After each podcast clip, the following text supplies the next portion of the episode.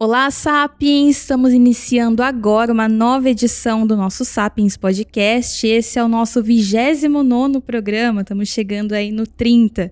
Eu sou a Paula Santana, jornalista, e hoje a gente vai falar sobre ansiedade. Vamos bater um papo aqui, eu e o Rodrigo Queiroz, CEO do Sapiens. Tudo bem, Rodrigo? Olá, Paula. Olá, Sapiens. Muito bem-vindos para mais uma edição do nosso podcast. É, esse tema ele é recorrente aqui já, né? No, Sim. no, no podcast. Ele é recorrente, mas a gente nunca fez um programa só para ele, né? A gente Ah, vai... é? ele é esse- coadjuvante sempre. Isso, ah, ele- hoje ele é protagonista. Isso aí. Ansiedade. Ansiedade que, inclusive, quando ela se torna crônica, ela vira protagonista da vida mesmo. Ela assume a sua vida, assume o controle da sua saúde mental, das suas decisões ou mesmo né, da sua paralisia na, na, na sua vida. É, é algo de extrema importância e vamos falar muitas outras vezes aqui com várias abordagens e é hoje é um bate-papo aberto trazendo algumas questões mais técnicas sobre ansiedade. Ansiedade que muita gente ainda acha que é só uma pressinha, tô com pressa de alguma coisa. E não dá o devido valor ou atenção do quanto essa emoção ela pode realmente atrapalhar a sua saúde emocional, mental, portanto.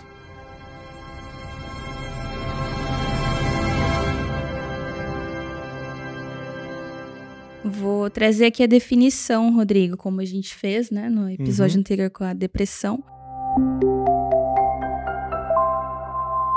De acordo com a quinta edição do Manual Diagnóstico e Estatístico de Transtornos Mentais, que é o DSM, da Associação Americana de Psiquiatria, os transtornos de ansiedade incluem transtornos que compartilham características de medo e ansiedade excessivos e perturbações comportamentais relacionados. É importante a gente frisar aqui nesse início né, do podcast que o Brasil é o país mais ansioso do mundo. Então, o levantamento da OMS, o último levantamento da Organização Mundial da Saúde, traz que, em média, 19 milhões de brasileiros, o que é, são quase 10% aí da população, são diagnosticados com ansiedade. Só que a gente costuma dizer também aqui, no, quem acompanha a gente já sabe, que esse número pode ser cinco vezes maior, né, Rodrigo? Para mais, Pra né? mais. Porque isso é quem tá realmente diagnosticado e afastado do trabalho. Eu, Isso. inclusive, eh, eu tenho um amigo querido, muito próximo de convívio, que está há alguns meses afastado do trabalho por diagnóstico de ansiedade. E é uma pessoa que, que é muito querida e, e você conhece assim, a- a- tem a- é, um comportamento, um jeito de falar, de ser muito calmo, muito sereno. Né? Então por quê? Tô enfatizando isso, porque a ansiedade não tem cara. E eu- esse meu amigo, ele é uma pessoa serena mesmo, assim, né? No convívio, tudo. No entanto, as- algumas contingências da vida, né, da vida ali profissional dele, particular, foram sendo, ao longo de alguns anos, sendo somatizadas e em algum momento ativou um gatilho que disparou um processo ansioso muito, mas muito crônico. A ponto assim de ter é, queda de pressão, de, de quase desmaiar, de ter que correr para o hospital, de, de, de ativar a síndrome do pânico. Então, a ansiedade é algo de extrema importância e ele, inclusive, teve. A gente entende que um gatilho principal foi a pandemia. Percebe? Porque esses números que você passou, Paula, ainda é uma pesquisa antes da, da pandemia. A pandemia potencializou esses números em níveis muito maiores, mas muito, muito maiores. A saúde mental do brasileiro médio está extremamente abalada, está realmente é, prejudicada. A gente, como sociedade, como povo, somos um, um, uma, uma nação que já tem um déficit na saúde mental. E aí esses números mostram isso. A gente é muito testado pelo ambiente que a gente vive, né? A gente tem é, problemas é, políticos na nossa história desde sempre. A gente tem é, deficiência cultural, é, entretenimento e tudo mais muito grandes. Então, a nossa noção de, de qualidade de vida, de, de vida plena, é muito distante de outras nações, de outras culturas já mais desenvolvidas, mais bem resolvida, inclusive democraticamente e tudo mais. E, por exemplo, quando a gente vê, é, é, compara, se a gente puder comparar a saúde mental de ansiedade, portanto, de quem vive no sul e quem vive no Rio de Janeiro, há um, um, um, uma distância muito grande. É verdade. E por que eu tô falando isso? Porque a, a, essa sensação diária de perigo, de insegurança, né? Real, concreto, é concreto. Eu vejo amigos cariocas que já não estão no Rio de Janeiro, estão vivendo aqui, vejo algumas pessoas que eu sigo, tudo comentando. A sensação é sempre essa: vai sair de casa, não sabe se volta, como é que volta. Né? Então, é, tudo isso, essas são o que a gente chama de influências ambientais, né? A, a, sua estrutura ecológica, ou seja, tudo que envolve o ecossistema que você vive ali. É, isso define qualidade de vida, define a sua saúde mental. Quando eu digo mental, entenda o emocional, e aí é sobre a ansiedade que a gente está falando. Então, o ambiente que você vive, a, a, a estrutura familiar, as suas oportunidades, seus relacionamentos, seu ambiente de trabalho, tudo isso define a sua qualidade. E aí a gente tem, a gente vive nesses últimos quase dois anos, né, no processo de pandemia, em que a gente observa isso não é nenhuma militância, mas é uma reflexão, né, Paulo? A gente vive uma discrepância em relação a outros países. A gente esperava que nosso país fosse ser, como sempre, um exemplo no processo de vacinação. E não está sendo, está sendo uma vergonha. Então você tem essa vergonha alheia, você tem é, um, um desamparo na gestão de tudo isso acontecendo. Então isso vai aumentando a nossa insegurança. E aí, as notícias o tempo todo. Bom, eu eu confesso, faz muito tempo, eu não sei dizer desde quando, mas já faz muito tempo que eu não vejo TV aberta, não vejo notícia, eu procuro uma vez por semana entender números, o que está acontecendo, ver algumas cada lado, né? Como que cada lado tá falando. Sim. Porque tá muito polarizado aqui no nosso país, principalmente, as informações, né? O extremo esquerda fala de um jeito sobre o que está acontecendo, o extremo direito fala de outro jeito o que está acontecendo. A gente tem que tentar é, encontrar um, é, um meio ali. Mas tudo isso, para quem é, não se afasta dessas notícias, não, não se afasta desses acontecimentos, está bombardeado o tempo todo. É isso. E mais, né? Quando a gente pensa, ó, com 500 mil mortes praticamente, é muito, são muitas famílias. São muitas famílias vivendo drama. Eu, eu, eu tive gente próximo de mim é, que teve seus familiares é, que faleceram por conta de complicações do Covid.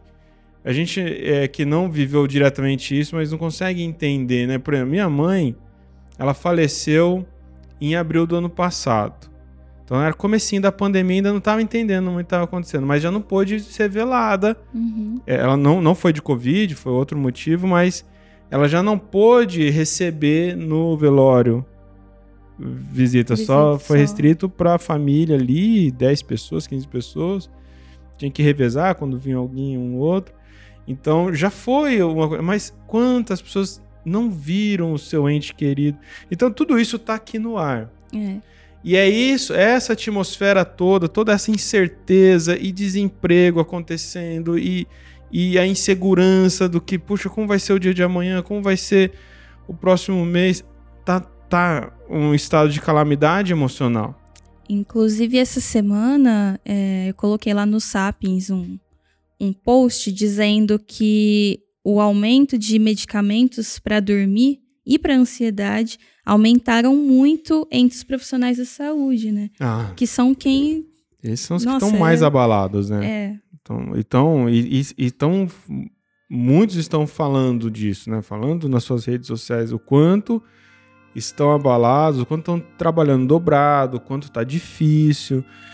E a revolta mesmo, né? De ver assim que é, é um esforço hercúleo mesmo, né? Porque, por outro lado, aí você tem uma, uma, uma camada, um, um grupo da sociedade que não tá realmente respeitando né? Tem um outro que tá é, desde o início muito abalado, assim, com muito medo, talvez um medo exagerado.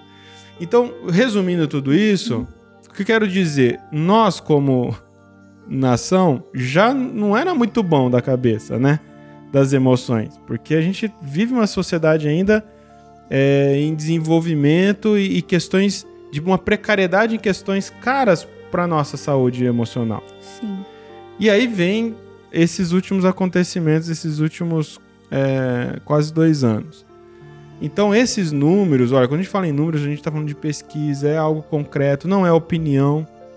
Você que está nos ouvindo, é para acender. Qual é o nosso objetivo? Por que a gente está aqui, né, falando disso, né? A gente acredita que a nossa palavra tem poder, que o que a gente está fazendo aqui é algo de valor, de instrução, de impacto na sua vida e que se a gente puder ajudar, é essa nossa nossa motivação. Se com esses essas nossas reflexões, esses esclarecimentos, acender a luzinha vermelha de atenção com a sua saúde emocional, a gente está cumprindo o nosso objetivo aqui. Porque negligenciar o fato de que, poxa, eu não estou conseguindo dormir bem já faz mais de 15 dias, né? Eu não estou conseguindo me concentrar nas minhas atividades cotidianas que eu sempre fiz com tranquilidade há, mais de 15 dias. Eu, eu tô com sintomas físicos de dor de cabeça que, que não, não é diagnosticado nada. Eu tô é, é, com o meu pensamento de medo, né, de, de, de preocupações que não tem muita coerência, porque são projeções, imaginações minhas, que eu não consigo me libertar disso. Então, isso não é natural. Percebe?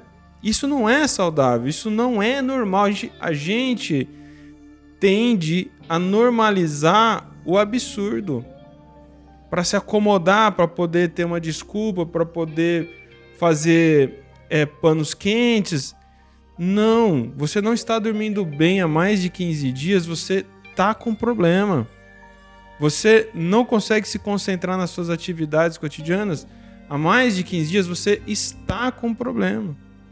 E aceitar humildemente, opa, não estou bem. Talvez eu não saiba explicar o porquê, porque talvez não tenha uma explicação tão rapidamente é, objetiva assim. Ah, foi isso. Não. Porque aí você tá, você tá numa atmosfera social e aí tudo isso que está acontecendo é um gatilho que vai desenterrar várias camadas em você. Uhum. Que são vários nós que já estavam ali sendo construídos ao longo de anos na sua vida. E aí uma situação como essa, ou qualquer uma outra situação, desencadear um rastro de pólvora na nossa emoção. Então é como se durante anos a gente fosse só fazendo o rastro, vai jogando pólvora, um montinho ali, outro aqui. Aí de repente acontece uma coisa e põe fogo nisso, aí explode. Então, não, não queira também ter rapidamente uma resposta. O que aconteceu comigo, né? O que está. Qual é o motivo exatamente? Bom, reconheça só que você não está bem, você não está saudável.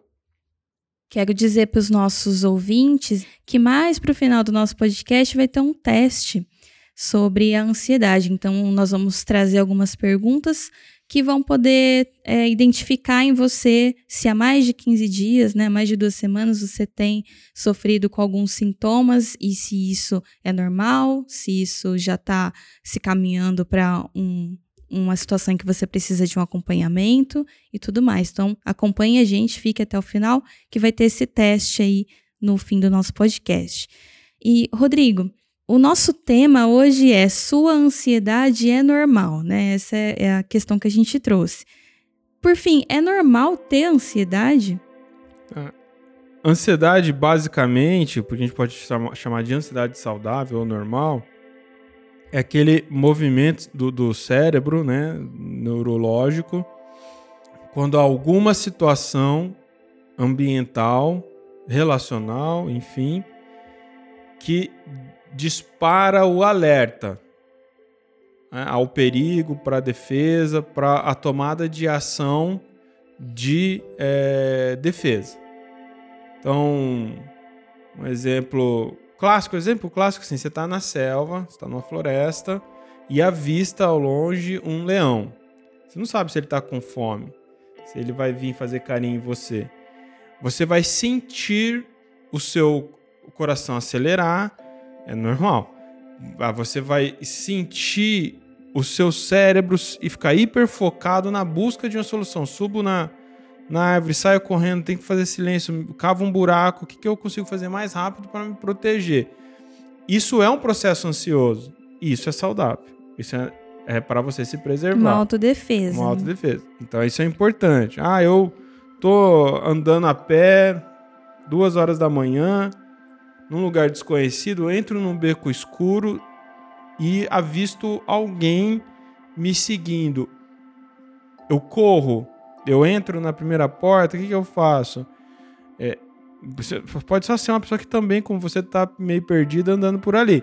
Mas você vai ser tomado né, por um processo ansioso diante a, a ideia de perigo para tomar uma decisão de preservação.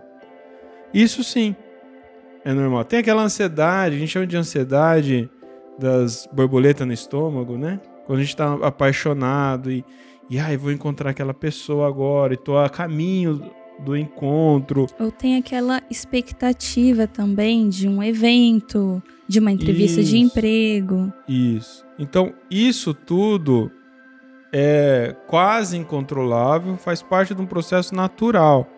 Agora, quando você, por exemplo, vai fazer uma entrevista de emprego e é tomado, é sequestrado por essa, esse sentimento, por essa emoção, a ponto de, de você é, ter medo, por exemplo. Paralisar. De você não conseguir falar, de não conseguir ir de fato. Aí você está num, numa dimensão é. É, doentia, né? A gente precisa entender assim, a ansiedade, com esse exemplo que você deu, ela não vai ser saudável, ela não vai ser, não deve ser é, posta como algo natural se ela te impede, se ela te paralisa, se ela sequestra a sua autonomia, ok? Se você deixa de fazer as suas atividades por conta desse sentimento, tem alguma coisa errada. É, é. mas mesmo assim que seja algo que tem um gatilho, ó, ó, Paula, aqui ó, de tal lugar tem uma entrevista de emprego para você, uma vaga que você quer muito. Aí, aí você fica ali, uma ansiedade no nível que você inventa uma desculpa para não ir, porque você não tá tão ansiosa e com medo que você perde a oportunidade. É isso. Não quer dizer que você é assim o tempo todo, mas há gatilhos que fazem isso. Então, isso também deve ser visto com cuidado.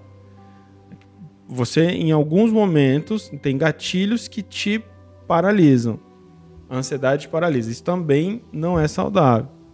Então, a gente vai achando aquilo, é, tentando encontrar isso num processo de autoconhecimento, né? Mais um processo de você é, entender, ó, tem, eu tenho níveis aqui que eu posso entender que eu estou numa faixa de normalidade, de, de saúde, e que a partir daquilo eu começo a perder o controle. Qualquer emoção que tira você do controle, tira você da tomada de decisão que você de gostaria, deve ser visto com cautela, deve ser visto realmente com uma preocupação. Né? Agora, o, o que a gente está falando de ansiedade quando ela é uma doença, né? quando é esses números que você trouxe aqui no início, que é o que afasta a pessoa do emprego, que afasta a pessoa de um convívio social, familiar, de, de, de, de perca de potência, perda de, de autonomia. É muito comum. Esse é o, esse é o grande susto da, da atualidade. Não é algo que está longe de você. Tá acontecendo do seu lado, tá acontecendo com você. Tem pessoas que você conhece que são queridas para você que está vivendo esse dilema agora. E é algo, e como não é algo é, não é uma doença viral, bacteriana, uma coisa física que você enxerga, que é palpável, parece que é frescura. Né? Uhum. Né? Pare, a, a, pessoa leiga e, e preconceituosa e, e, ignorante vai falar que isso é frescura, que isso é fraqueza, que isso é, não, não, não faz sentido. É muito difícil. E, ó, quem, quem tem que chegar com um atestado médico no trabalho para falar estou sendo afastado porque o psiquiatra me afastou, porque fui diagnosticado com ansiedade, é outro perrengue. Entendeu? Porque muitas empresas, muita, muitos negócios não entendem isso. Sim. Como assim? Porra, cair numa furada, encontrando uma pessoa. Né, problemática, uma pessoa fraca. Olha quanto preconceito tá aí.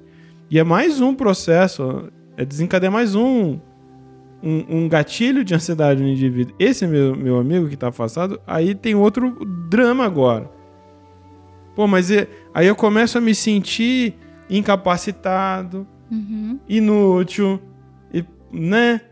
Poxa, eu sempre fui produtivo e agora eu não sou. Quem sou eu? Aí já entra numa outra. Numa outra seara mais perigosa ainda. Então, não basta ter saído do ambiente que estava sendo tóxico para ele, que estava ali, levou ele a essa, essa crise ansiosa, e agora a própria condição de estar ansioso deixa ele mais ansioso ainda, né? Por isso que a ansiedade é um dos nossos vilões da autossabotagem também, né? Quando Muito você listou os sete vilões da autossabotagem, a ansiedade foi um dos primeiros que você lembrou, né? É, é, e, porque quando a gente coloca ele como um vilão da autossabotagem, é um mestre da autossabotagem mesmo, ainda eu quero dizer assim que há uma, uma, uma camada da ansiedade que você consegue se recrutar no controle. Uhum. consegue resolver isso. No entanto, há níveis de ansiedade que a gente entende já, já é uma doença instalada tem que falar assim. Você precisa ter a humildade de reconhecer assim. Não vai, você não vai conseguir resolver isso se você ficar mentindo para você. Se você ficar fugindo dessa responsabilidade de só de ter que assumir, poxa, eu não estou bem mesmo, eu perdi. Nesse momento, estou perdendo para essa situação.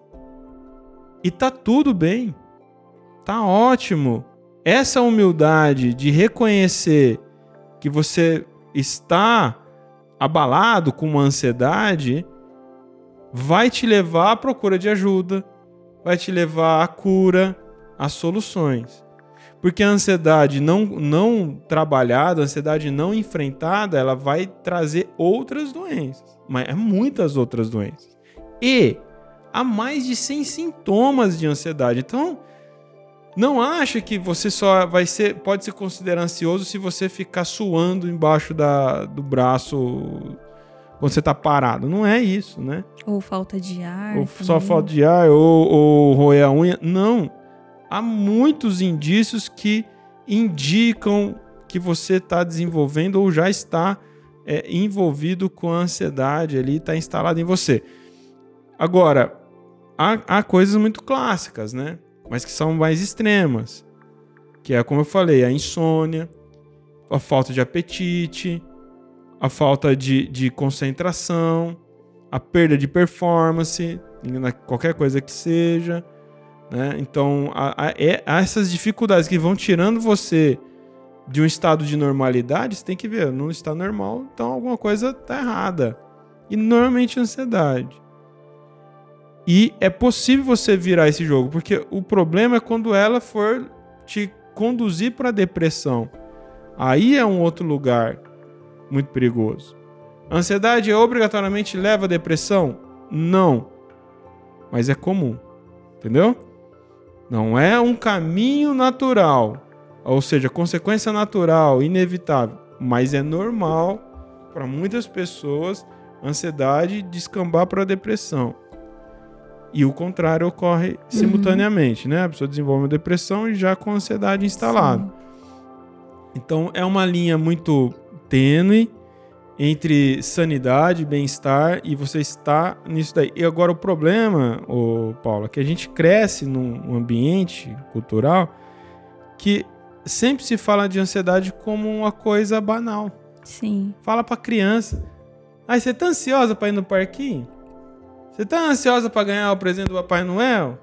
Ah, ele tá ansioso quando a gente começa, desde de, de, criança, a gente vai se relacionando com a ideia de ansiedade como algo super normal, e, e os adultos vão potencializando isso, o adulto depois, e essa criança que vai virar um adulto depois, vai demorar muito para entender que aquilo está sendo mal para ela.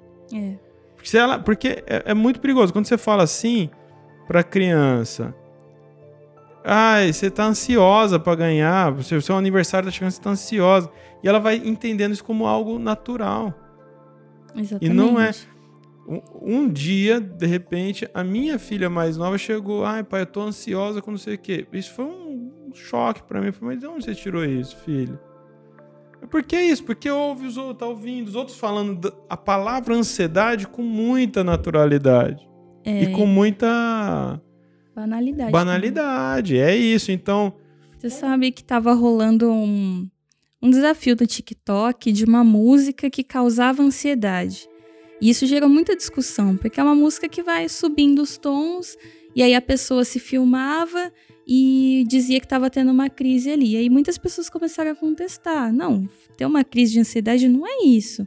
Ficar desesperado por conta de, de uma música. Às vezes você nem demonstra, você só fica quietinho ali deitado e você tá tendo uma crise. Você não é. precisa estar tá chorando, é. né, demonstrando fisicamente. Você sabe como eu descobri que eu tive ansiedade numa determinada fase da minha vida? Foi quando eu comecei a ter uma crise constante de falta de ar. Só que na, na minha cabeça era asma, porque eu tenho asma, bronquite, enfim, alergias. E aí eu achei que era uma, uma bronquite se manifestando. Só que não começou a me dar tosse, como dá sempre, era só a falta de ar. E aí eu já achei que era alguma doença pulmonar tudo mais. Fui ao médico, fiz exame de insuficiência respiratória, fiz raio-x e não tinha dado nada. E o médico não quis me medicar, porque não, não tinha nada físico ali. E aí eu comecei a ficar muito tensa, achando que o diagnóstico estava errado. Só que na mesma época, o meu rosto do lado esquerdo começou a inchar. E aí inchou o meu olho, o meu rosto como um todo. Eu fui fiz uma tomografia e descobri que eu estava com ATM. Ou seja, eram dois sintomas. Eu aper dormia apertando o maxilar a noite toda. E também quando eu percebia no, no dia a dia, eu estava sempre forçando os dentes. Nossa. E aí foi a. Inflamou. Inflamou o meu rosto. Meu olho praticamente Caramba. fechou, assim, de um lado e era de ficar apertando o maxilar. E aí foi a própria otorrino que eu fui que me deu essa. jogou essa bola. A, a TM tá totalmente relacionada à ansiedade. E eu falei, então, é por isso que eu tô com falta de ar. Realmente eu não tô com uma, uma doença física, né? É, Psicossomática. Você tocou nesse assunto, então assim, tosses inexplicáveis, começa a ter momentos do dia que você fica com umas tosses, assim, que você não tem um porquê aquilo, uhum. né? É, por, por, exemplo, a ansiedade ela ataca muito, é muito comum atacar é, o estômago. É né? Tem um processo neuroquímico né, tóxico que a gente libera que afeta a química do estômago e aí desenvolve a gastrite, aí se não cuidar vai virar uma úlcera e na maioria dos casos gera refluxo. Uhum. E aí a pessoa não está entendendo, né? É. Tá aí, tá com refluxo, aí começa é, é ter irritações na garganta, aí começa a ter tosse, e tudo isso tá alicerçado na ansiedade. Exatamente. É muito comum. Então, o mais comum é isso aí. E, e é isso. E as pessoas vão assim: ah, ah eu tô com a gastrite atacada. Uhum. Tá, mas por que, que você tá com essa gastrite atacada? Ah, eu, é, eu tenho isso. E aí se trata é com família. medicamento. Viu? Gastrite não é de família. Tá bom?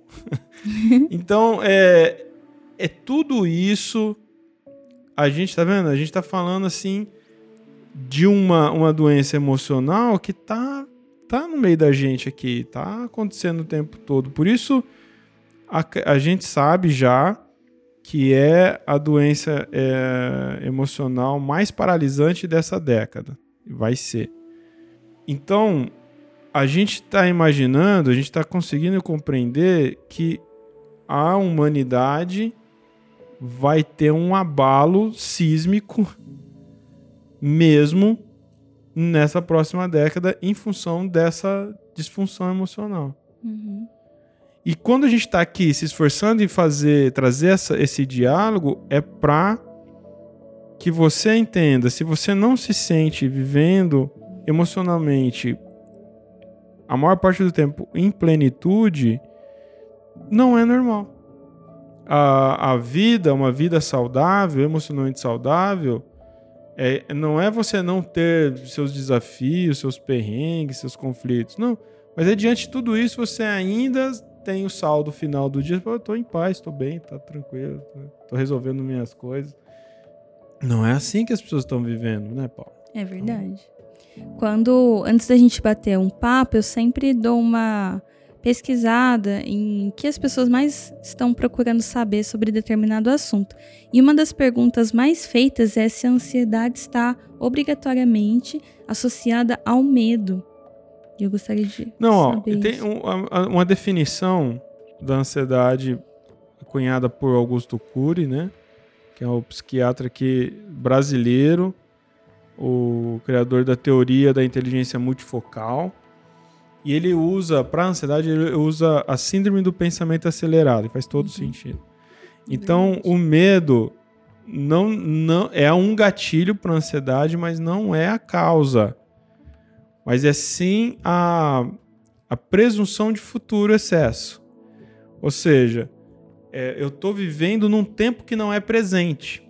É, no, na maior parte das vezes é isso. Então, uma, uma, a espera de uma notícia ruim ou uma notícia de uma expectativa, é algo que, que eu estou ansioso. Então, por exemplo, falei da pandemia. Você não está doente de repente, mas você está ansioso porque você está imaginando que você vai ficar doente, que talvez você vai ser internado, ou que seu pai vai ficar. E, que, e você começa a imaginar. O processo ansioso é isso: é, é o pensamento desconectado do momento presente, do fato concreto, que é o que está acontecendo agora, com as presunções imaginativas de um futuro que você não tem controle sobre isso. O dia de amanhã você não sabe. Não sabe. Você, ah, eu tenho, eu sei que eu tenho uma agenda. Amanhã eu tenho isso, isso, isso para executar, mas você não sabe se você vai executar. Não sabe nem como você vai acordar, uhum. né? Então existe uma agenda. Agora, se eu ficar aqui agora, eu parar para me preocupar, pré-ocupar-me, né? De que Ai, será que vai dar certo amanhã minha meu primeiro compromisso do dia? E se acontecer isso? E se acontecer aquilo? E se e não der certo? E se tiver chovendo? E se e aí eu come... e aí eu começo a viver uma experiência, então eu me coloco naquele lugar imaginado, futuro, vivo o drama, porque normalmente é, é dramático, não é não é feliz. Não são coisas felizes, entendeu? São coisas que aí sim está provocando é, preocupações. E aí eu estou deslocado do momento presente para um outro tempo futuro. Porque a ansiedade ela não, ela não se prende ao passado, né? Agora, quando você tem traumas, você tem gatilhos de experiências ruins, que está no viés negativo seu, da sua experiência passada, ela, olha só que, que jogo do cérebro, é muito sério isso. Então você tem, de repente, um pensamento que está no futuro baseado numa experiência do passado. Uhum. Como, por Isso é exemplo, é o medo de dirigir, né? Por medo exemplo. de falar em público. Tudo isso está associado. É, o medo de falar em público tem que descobrir mesmo a causa, né? Se foi alguma coisa que aconteceu, é. né? Alguma, alguma coisa... Você não foi tão bem em determinada é, situação e tá com é. medo disso Às se vezes repetir. a pessoa é tímida mesmo, naturalmente tímida. A gente Uhum. Né? Existem pessoas que são tímidas mesmo, né? Não precisa ter sofrido bullying, não precisa ter, ter passado um constrangimento, nada. é, pessoas de, de temperamento reservado, então aí é uma coisa diferente. Agora, aconteceu um fato, sei lá, você num determinado sofreu um acidente de carro e, com, e aí não consegue mais pegar no volante. E é isso. O seu pensamento vai para uma possibilidade futura de novo acidente baseado na experiência passada. Ah, eu tive um relacionamento amoroso que foi um trauma, um trauma lá. É, fui traída e não sei o quê. Aí você não consegue mais confiar em ninguém, se relacionar com ninguém baseado numa experiência do passado. Uhum. Então, a não resolução da experiência do passado pode trazer ansiedade para o futuro, ou baseado em possibilidades do futuro. E o pensamento, é, a mente acelerada, ela é desencadeada por isso tudo no conjunto que está nos nossos registros. Então é um exemplo, né? Porque há outras formas de ansiedade que não, nem sempre está com gatilho no passado, que é o indivíduo que está sempre deslocado, imaginando coisas o tempo todo e não consegue viver o estado presente. Aí por isso que se fala muito, né? Ah, você quer resolver a ansiedade, você precisa praticar meditação. É importante, uhum. sabe? Só que é o seguinte: se fala de meditação, se fala de meditação como se fosse a cura de todos os males, mas tem, tem níveis de ansiedade, perfis de indivíduos ansiosos que, se for parar para meditar, dá mais ruim ainda. Uhum. Isso é importante ser reconhecido. Para algumas ponto. pessoas, meditação desencadeia mais ansiedade. Então, não é esse o caminho inicial. É. Né? Porque tem muita dica, né, de como aliviar a ansiedade. Inclusive, aqui no Sapiens, a gente trabalha bastante com dicas práticas. E a gente sempre traz, né, praticar exercício regularmente, evitar, se você já tem uma tendência à ansiedade, evitar bebidas e alimentos que estimulem, né, o, é, esse, esse aceleramento do corpo. Mas a gente tem que deixar claro aqui que a ansiedade paralisante, né, que te impede de seguir com as suas demandas, com as suas atividades, precisa de tratamento. Então, o primeiro passo é buscar um auxílio profissional para verificar se há a indicação, a prescrição de um medicamento, porque tem casos que não precisa. Então tem que é, ter esse alerta e buscar primeiramente a opinião de um profissional. Essas dicas que a gente traz são para momentos do dia em que você desfocou ali da sua atividade, do seu trabalho. Então, vou praticar atenção plena, mindfulness, que é muito positivo, né, Rodrigo? Ó, eu faço questão sempre de trazer o meu testemunho pessoal. Então, há situações da vida que pode desregular a modulação do seu cérebro. Funcionamento neurológico do seu cérebro, ele altera quimicamente e quando isso ocorre, você não consegue com facilidade retroceder, re remodular ele. Porque você teve um déficit químico, você teve uma, uma é, disfunção química no cérebro. Aconteceu coisas ali com você que ocorreu isso. Então, comigo ocorreu isso no ano passado e aí eu perdi para ansiedade, comecei a perder o controle. Então eu, eu mesmo que pratico meditação, ensino meditação, não conseguia mais meditar, não estava conseguindo me concentrar nas minhas atividades e, e a vida foi entrando num colapso é, mental mesmo, um universo aqui. E aí Aí eu, na terapia, foi recomendado ir para um, uma psiquiatra e é, e é muito desconfortável. Por mais que você seja esclarecido, é muito desconfortável quando vem essa fala da terapeuta. Fala, Vamos marcar com uma psiquiatra? É muito ruim, eu tenho que dizer. Porque a gente tem muito preconceito, essa é a questão. A gente acha, pô, então eu enlouqueci, né? Agora perdi, agora tô cagado, agora zoou tudo e não vou mais conseguir voltar à minha saúde, né? A gente tem essa ideia do psiquiatra, a gente ainda tem muita, muita viagem mesmo, né? E aí, mas foi desconfortável. A hora que ela falou assim, deu um impacto, respirei fundo. Bom, não tem por onde correr também, né? Porque Você tava precisando Tava zoado, tratamento. né? E aí. E, poxa, foi muito legal. Primeiro que a psiquiatra ela é incrível, né? E aí traz com naturalidade todas essas questões, explica. Para mim é importante eu entender quimicamente o que está acontecendo, tecnicamente. Então tem- teve essa disposição de dar aula, né? Em vez de consulta. E aí recomendou o remédio. O remédio é um, o que, que é o remédio? Ele é o regulador químico. E não adianta, você não vai tomar. E aí, sabe o que é o problema da ansiedade? você começa a tomar o remédio, você fala, puta, amanhã já tô bom. Não. 15 dias pra começar a fazer efeito. Porque a hora que ela fala isso, você já fica mais ansioso. Fala, Pô, eu preciso dormir, cara. Eu não consigo dormir. Eu tive a, a felicidade de, de, sei lá, no terceiro dia eu já senti efeito mesmo, assim. Foi rápido, assim. Ela falou, ah, pode acontecer, mas não é comum. Normalmente você tem que esperar 15 dias. E, e é um tratamento que, de no mínimo, no mínimo, se você for conseguir sair dele, seis meses. É seis meses para aquele processo químico conseguir remodelar, reorganizar a química neurológica no seu cérebro para você voltar a uma sanidade emocional. Que por conta de contingências, somatizações, experiências, foi tão impactante que foi aquele, né, foi sísmico que eu estava te falando, né, um terremoto interno que abalou as estruturas. Pô, entender dessa forma, eu acho muito importante. Acho que é Sim. libertador entender que tem uma dimensão de você que você não tem controle mais. Você vai perder o controle, porque se é químico, você não consegue. Você não vai fazer re- reposição disso com chá. Você não vai fazer só com, com, com atividade física.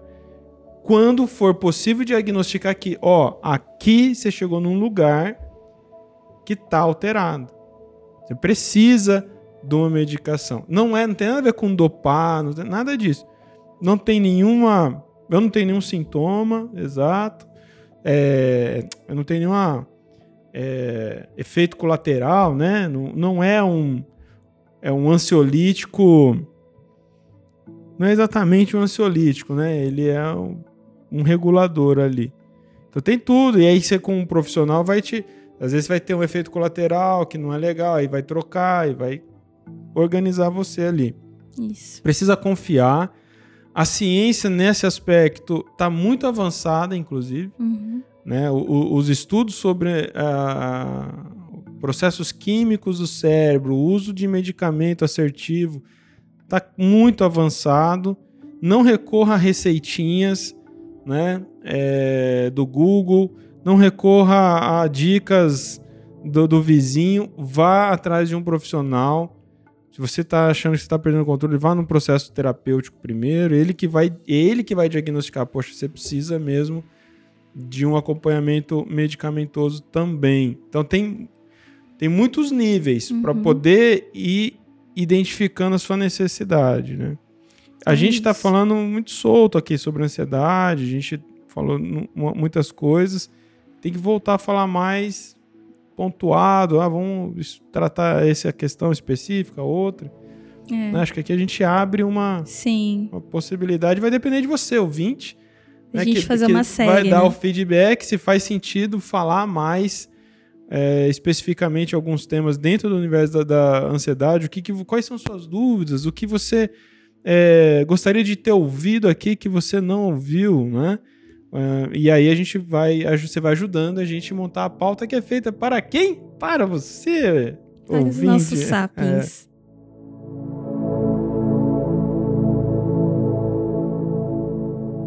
Rodrigo, vamos trazer o teste, Vamos trazer o teste. Já que o tema do nosso programa é sua ansiedade é normal, então a gente Ó, trouxe então um eu recomendo assim: pegue aí um, um papelzinho rápido, um- um- uma caneta. E aí eu vou fazer a pergunta e você vai responder sim ou não. Então você coloca um, sim, dois, não, tá. Porque depois a gente tem que fazer uma conta para chegar numa, numa resposta, tá bom? Num resultado. Tá ok? Se a sua, ansiedade, a sua ansiedade é normal, então vamos lá para o nosso teste. Diga sobre como você está sentindo nas últimas duas semanas, últimos 15 dias, tá bom? Sentiu-se nervoso, ansioso ou no limite? Sim ou não?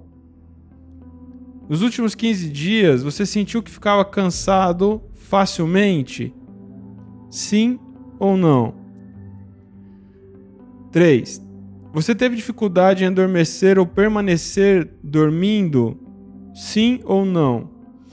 Ou seja, né? Acordando repentinamente na madrugada, não conseguindo retomar o sono. Se nos últimos 15 dias isso aconteceu mais do que três ou quatro vezes, é importante. É, teve dificuldade em parar de se sentir preocupado com alguma coisa? Sim ou não? Tem tido dificuldade em relaxar? Sim ou não? Não vale.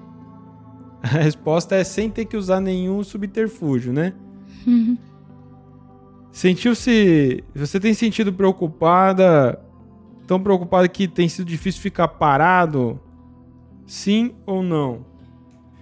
Você se sente facilmente irritada ou chateada nesses últimos 15 dias? Isso é, isso é, é muito sintomático. Sim ou não? E por fim, sentiu medo como se, ah, como se algo muito ruim fosse acontecer? Sim ou não?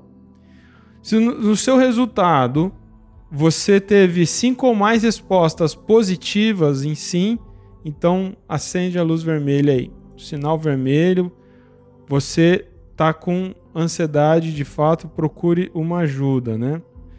E se você teve quatro, você empatou, você está no, no sinal de alerta, não passe pelo sinal vermelho. E se você teve a maioria foi não, muito bem, você está mentalmente saudável, não se preocupe e continue procurando é, qualidade no seu dia a dia, qualidade nos seus pensamentos, nas suas experiências, para você se manter aí saudável.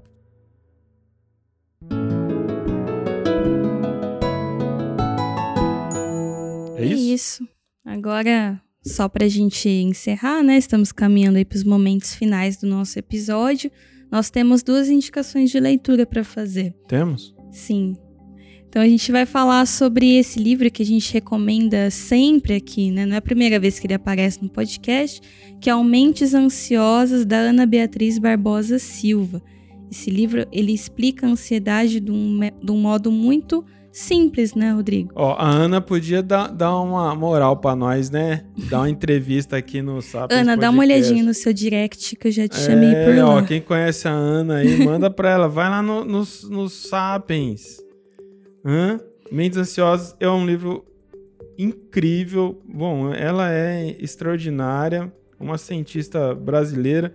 Ele é legal, ele é ilustrado, eu gosto da didática dela, para você entender bem isso daqui. E um, um livro de uma leitura muito gostosa é o do Leandro Teles, o Cérebro Ansioso, Aprenda a Reconhecer, Prevenir e Tratar o Maior Transtorno Moderno. O Leandro Teles também você consegue seguir ele no Instagram. Nesse ano ele lançou o livro sobre burnout. Burnout, né? é. Não me lembro o nome agora. Mas é sobre a síndrome de burnout. Que também os casos estão explodindo, né? Agora na em função da pandemia. pandemia.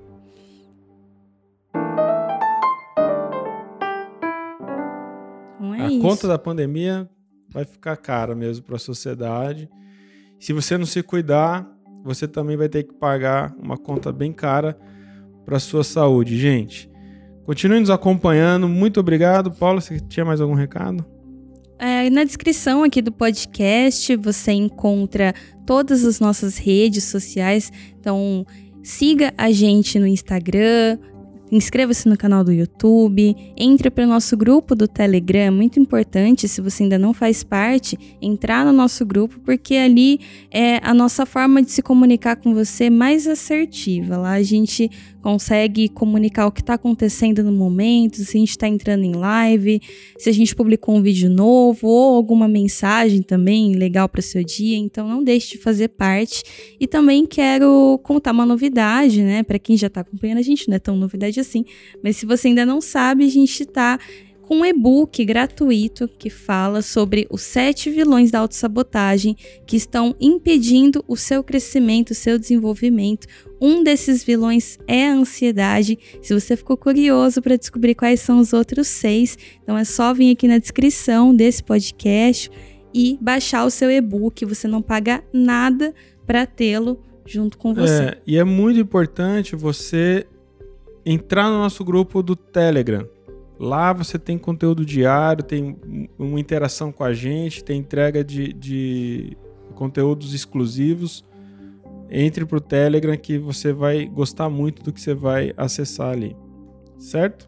É isso. É muito isso. obrigada pela sua audiência. Você ouvinte, mais uma vez, agradeço a sua presença aqui com a gente. Até o próximo episódio comemorativo, nosso trigésimo Trigésimo. Trigésimo episódio. É. E vamos trintar aqui no Sapiens. É, muito obrigado, Paula. Obrigado, Sapiens. E tchau. Tchau, tchau.